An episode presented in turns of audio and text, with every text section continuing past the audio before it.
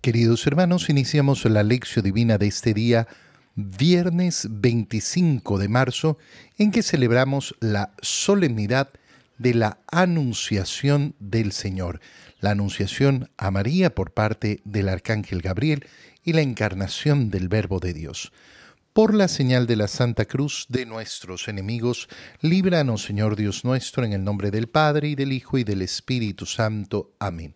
Señor mío y Dios mío, creo firmemente que estás aquí, que me ves, que me oyes, te adoro con profunda reverencia, te pido perdón de mis pecados y gracia para hacer con fruto este tiempo de lección divina. Madre mía Inmaculada, San José, mi Padre y Señor, Ángel de mi guarda, interceded por mí. Como en todas las solemnidades, este en esta solemnidad de la Anunciación del Señor tenemos tres lecturas. La primera lectura del libro del profeta Isaías, capítulo 7, versículos 10 al 14. En aquellos tiempos el Señor le habló a Ahaz, diciendo, Pide al Señor tu Dios una señal de abajo en lo profundo o de arriba en lo alto. Contestó Ahaz, No le pediré no tentaré al Señor. Entonces dijo Isaías, Oye pues casa de David, no satisfechos con cansar a los hombres, ¿quieren cansar también a mi Dios? Pues bien, el Señor mismo les dará por eso una señal. He aquí que la Virgen concebirá y dará a luz un hijo, y le pondrán el nombre de Manuel, que quiere decir Dios con nosotros palabra de Dios. Leemos en este día de la Anunciación mm, al profeta Isaías y leemos la profecía más importante, más importante de todo el Antiguo Testamento, la profecía de que esa Virgen concebirá y dará a luz un hijo, la profecía de ese anuncio de ese Mesías que vendrá que vendrá efectivamente a reinar eternamente, pero, eh, pero además que será, eh, que será una concepción milagrosa, es decir, que no, eh, no será un enviado como los demás, será ese Emanuel, ese Dios con nosotros. ¿Por qué digo que es la profecía más importante de todo el Antiguo Testamento? Porque lo que anuncia es el evento más importante de toda la historia de la humanidad. Lo que estamos celebrando el día de hoy, día de la Anunciación a María, es justamente cómo, eh, cómo eh, se realiza la obra más sorprendente de Dios en favor de los hombres. No es que ha enviado a un profeta más, no, ha sido el mismo Dios que se ha encarnado que ha tomado una naturaleza humana en el seno de esa Virgen, que además ha entrado en la historia aquel que es eterno, aquel que existe desde siempre. El 25 de marzo es eh, día, eh, día glorioso por eso.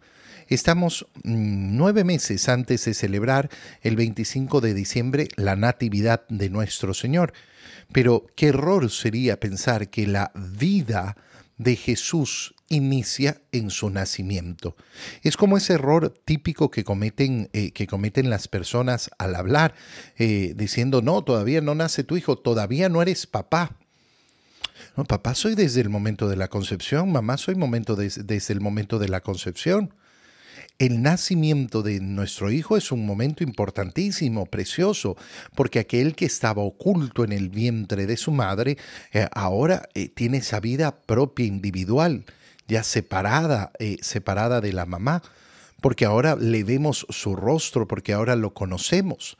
Pero ¿a quién conocemos? ¿Al que acaba de empezar a existir? No, al que existía ya y ha estado creciendo durante nueve meses en el vientre. ¿Cómo se nos presenta, cómo se nos presenta esta primera lectura y como digo esta profecía eh, que es la más importante? El Señor le habló a Haz diciendo, pide al Señor una señal pide al Señor una señal de que efectivamente ese reino de David permanecerá eh, permanecerá eternamente. Pero Haz se negó a pedir, no tentaré al Señor. ¿Por qué no quiere pedir Ahaz? Ahaz no quiere pedir porque tiene miedo a Dios, porque no entiende la relación que tiene que tener con Dios. Oye, eh, nosotros no tenemos que tentar al Señor, claro, pero si yo entiendo que tentar al Señor es no cumplir lo que Él mismo me está diciendo, Él me está diciendo, pide, pide una señal de, de, lo que está aquí arriba eh, o de lo que está abajo, pide una señal de donde quieras. No, no voy a tentar al Señor.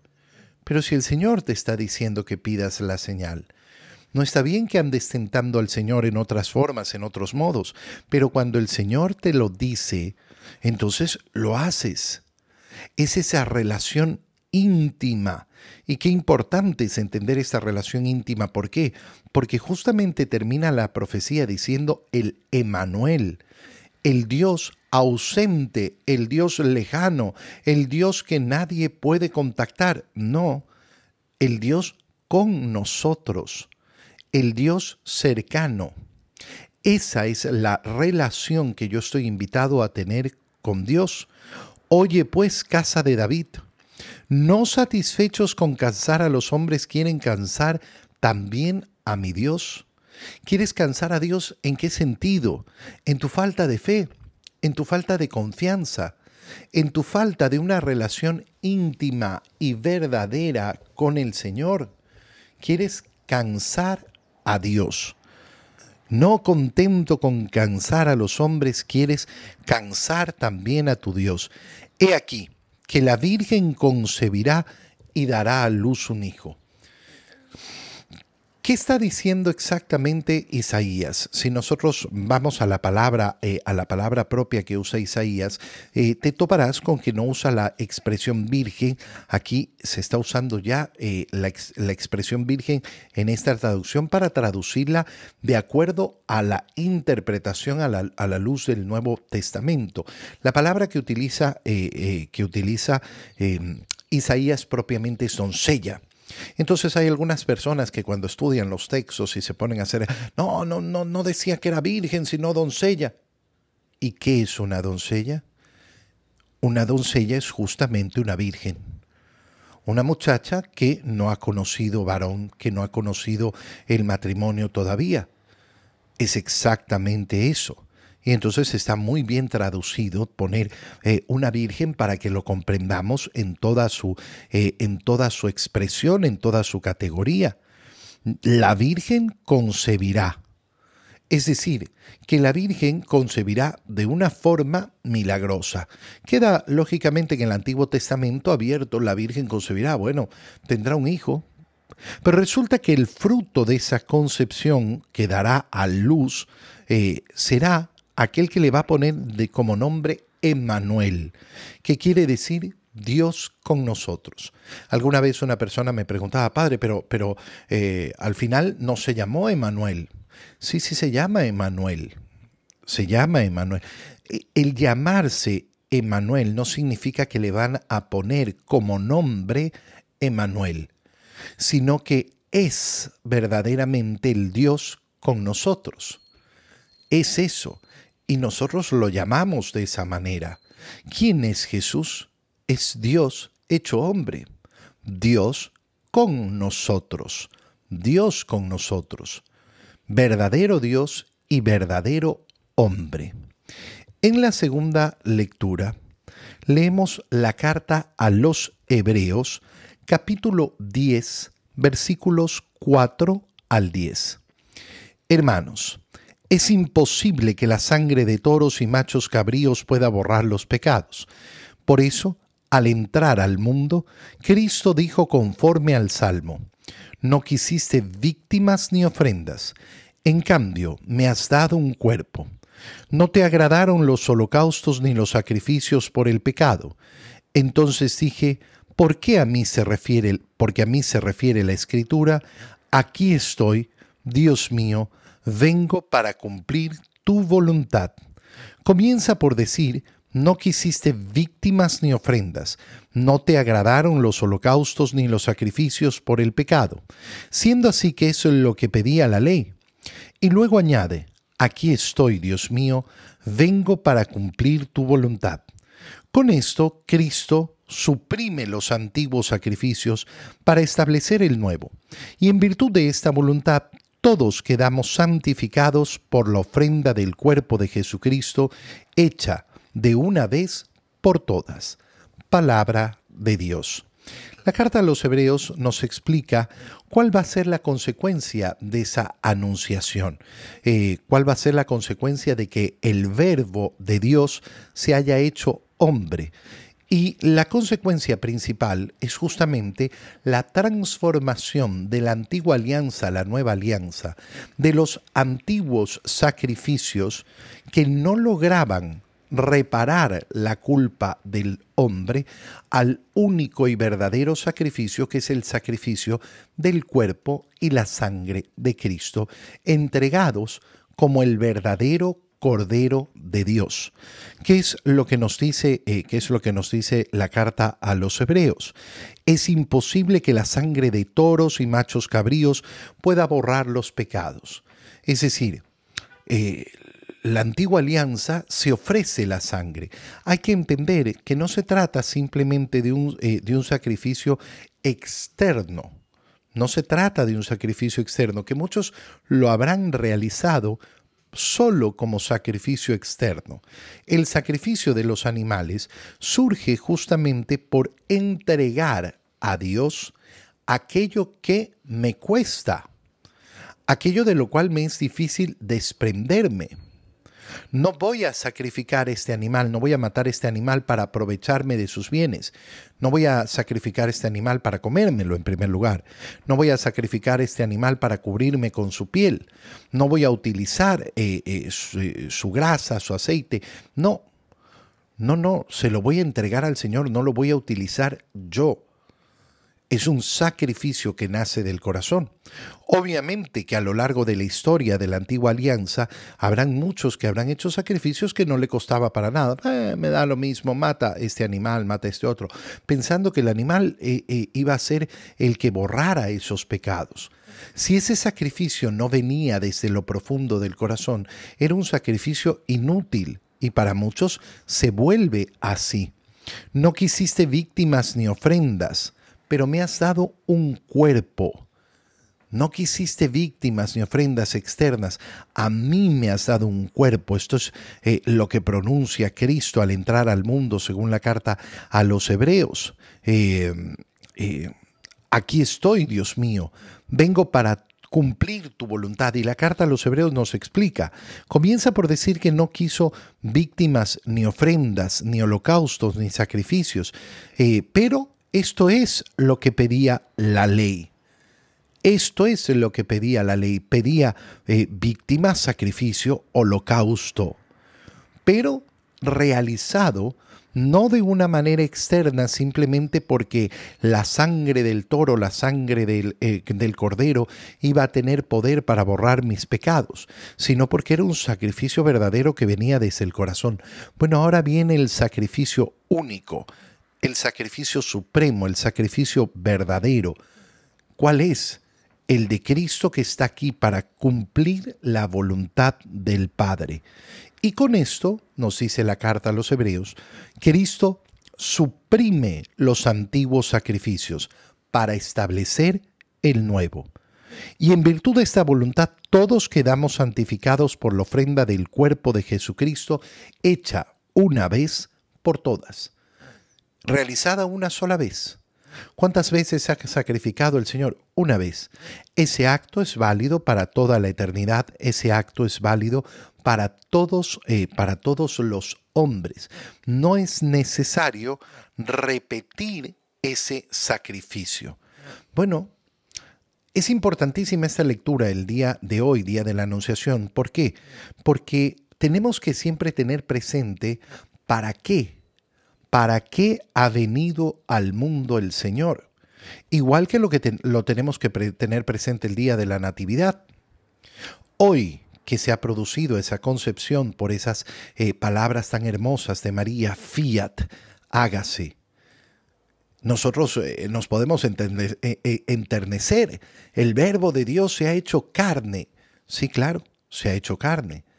Pero recuerda para qué para entregar en sacrificio, para entregar en holocausto esa sangre que ha adquirido, ese cuerpo que ha adquirido. Se ha hecho carne para darse en sacrificio como Cordero de Dios para nosotros.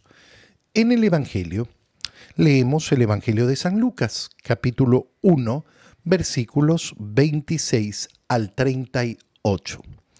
En aquel tiempo el ángel Gabriel fue enviado por Dios a una ciudad de Galilea llamada Nazaret, a una virgen desposada con un varón de la estirpe de David llamado José. La virgen se llamaba María.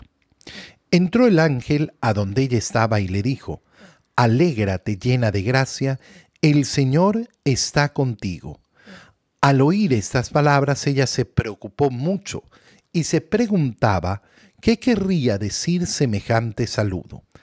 El ángel le dijo, No temas, María, porque has hallado gracia ante Dios. Vas a concebir y a dar a luz un hijo y le pondrás por nombre Jesús. Él será grande y será llamado Hijo del Altísimo.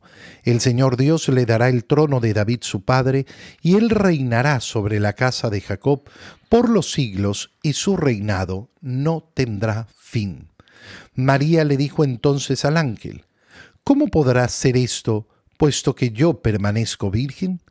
El ángel le contestó, El Espíritu Santo descenderá sobre ti, y el poder del Altísimo te cubrirá con su sombra. Por eso, el santo que va a nacer de ti será llamado Hijo de Dios. Ahí tienes a tu parienta Isabel, que a pesar de su vejez ha concebido un hijo y ya va en el sexto mes la que llamaban estéril, porque no hay nada imposible para Dios. María contestó, Yo soy la esclava del Señor, cumplas en mí lo que me has dicho. Y el ángel se retiró de su presencia. Palabra del Señor.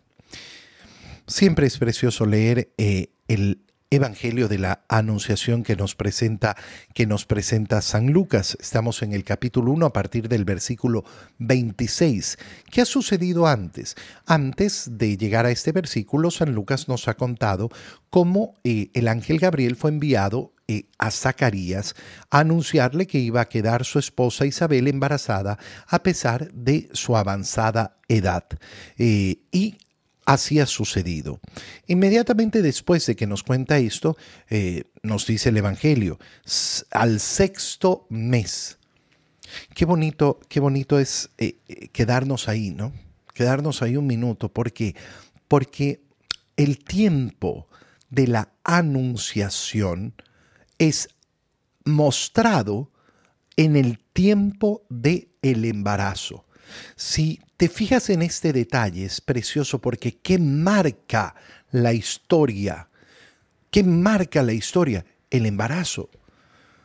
Por eso nosotros tenemos que tener un respeto y un amor tan grande a esa vida que crece en el vientre de una madre. Tenemos que tener un amor enorme a esa, eh, a esa vida.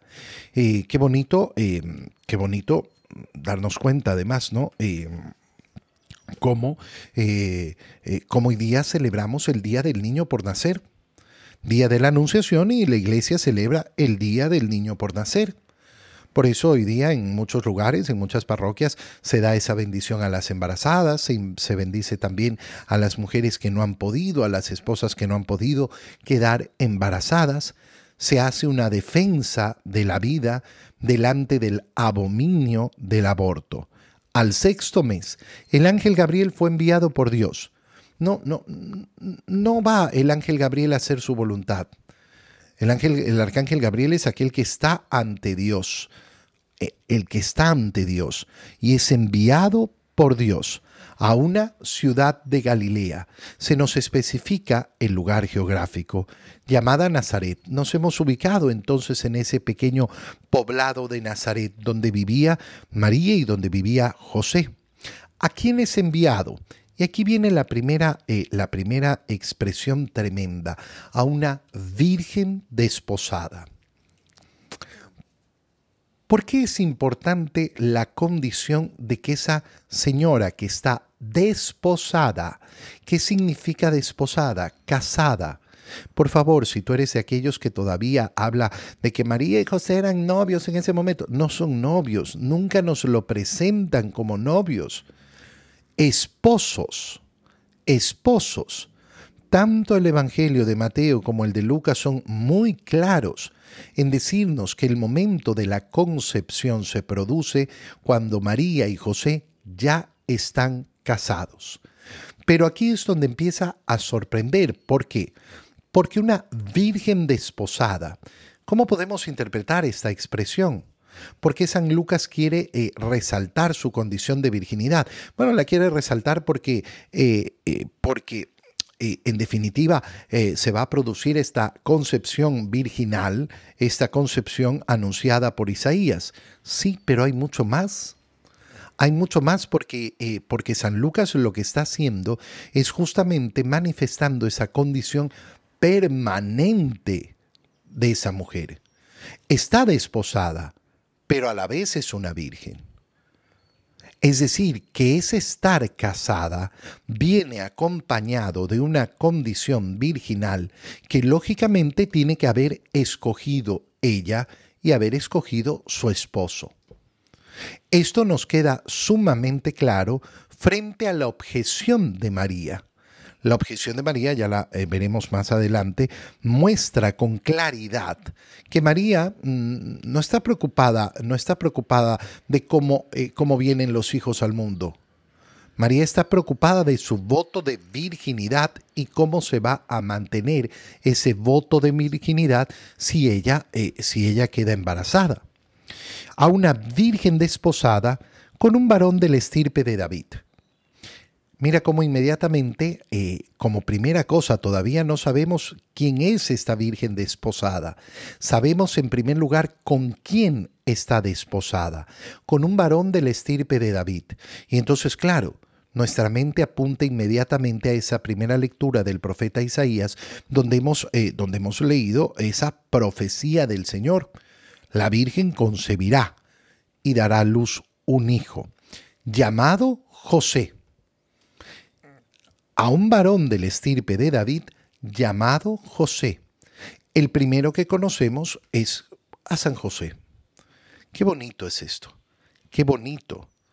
¿Por qué? Porque antes de conocer el nombre de la esposa, conocemos el nombre del esposo. Acabamos de celebrar hace pocos días a San José y qué importante es darnos cuenta de ese verdadero matrimonio entre José y María, de ese profundo amor entre José y María. Y después ya nos anuncia, la Virgen se llamaba María. Entró el ángel a donde ella estaba, entró. Es decir, ¿dónde se produce la anunciación? La anunciación no se produce en el, en el campo, la anunciación no se produce eh, en, en, las afueras, la anunciación, no, la anunciación se produce dentro, nos lo dice el Evangelio. El arcángel entra donde estaba. ¿Dónde estaba María? Bueno, seguramente en su hogar, seguramente en su casa. Por eso en Loreto se venera esa casa de Nazaret.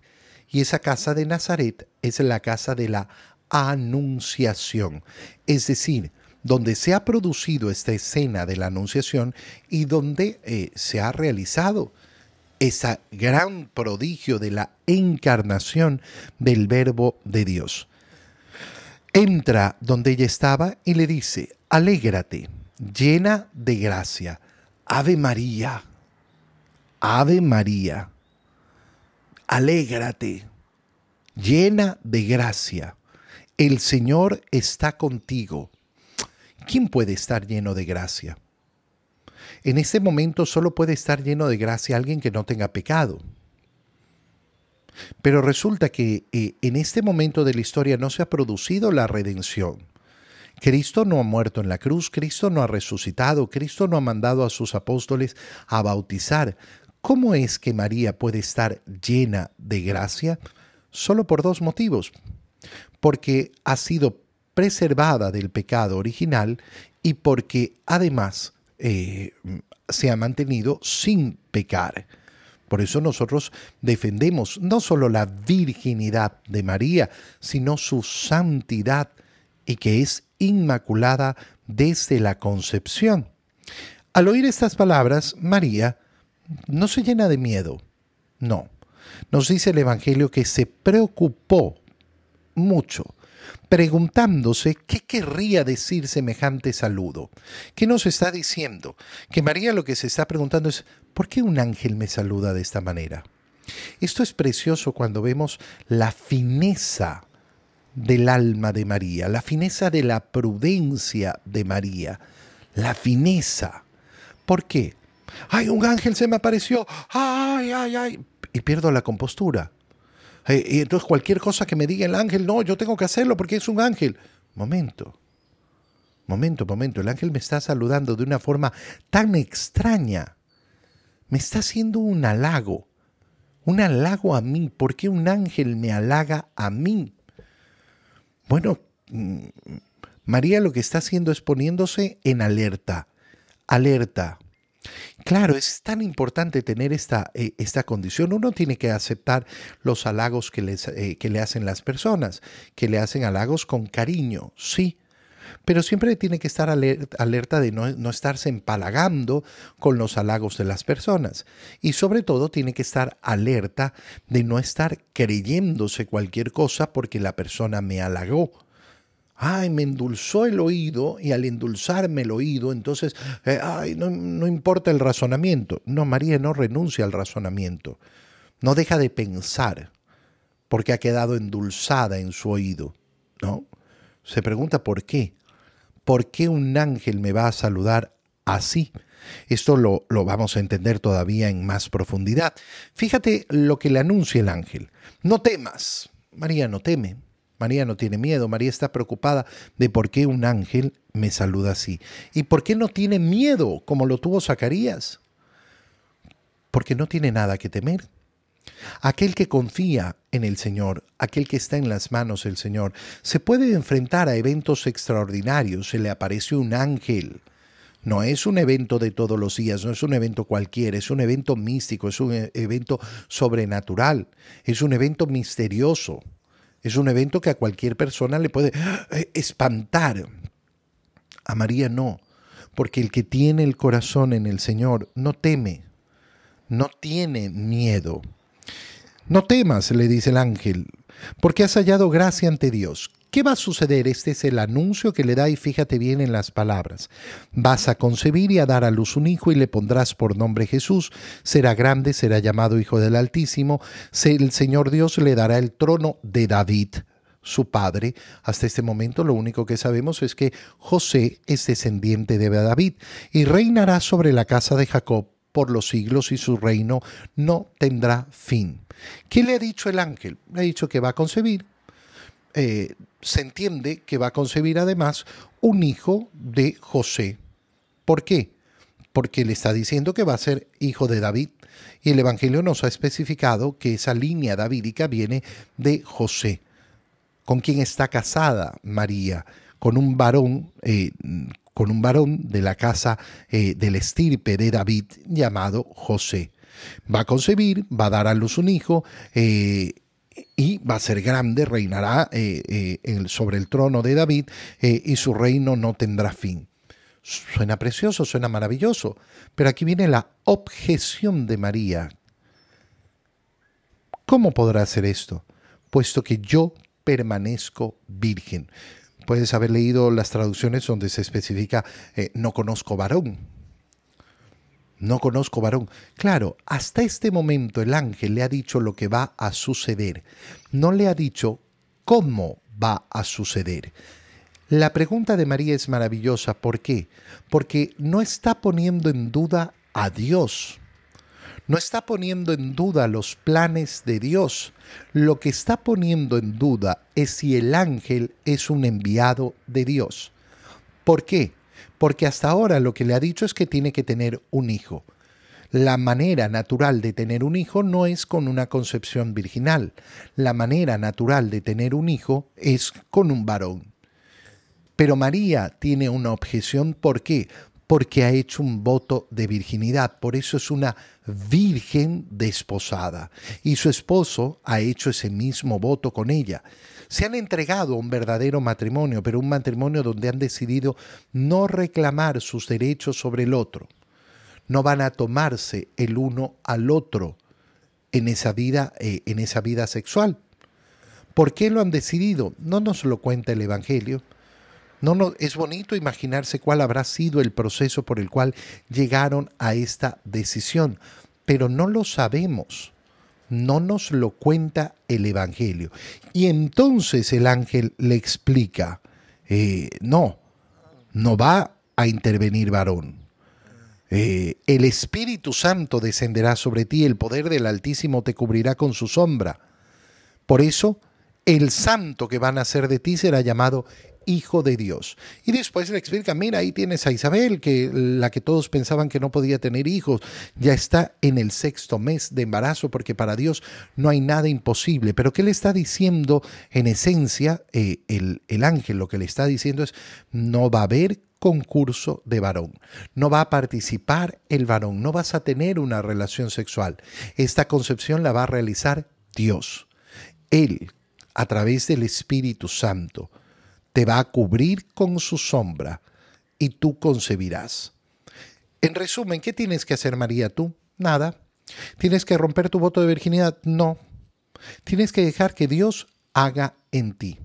Pero ¿es esto posible? Y el ángel le agrega, ¿no? Mm, pensando tal vez en la, en la pregunta siguiente de María, que no hay. María ha hecho una sola pregunta. ¿Y qué le dice? Mira a tu, a tu prima, para Dios no hay nada imposible.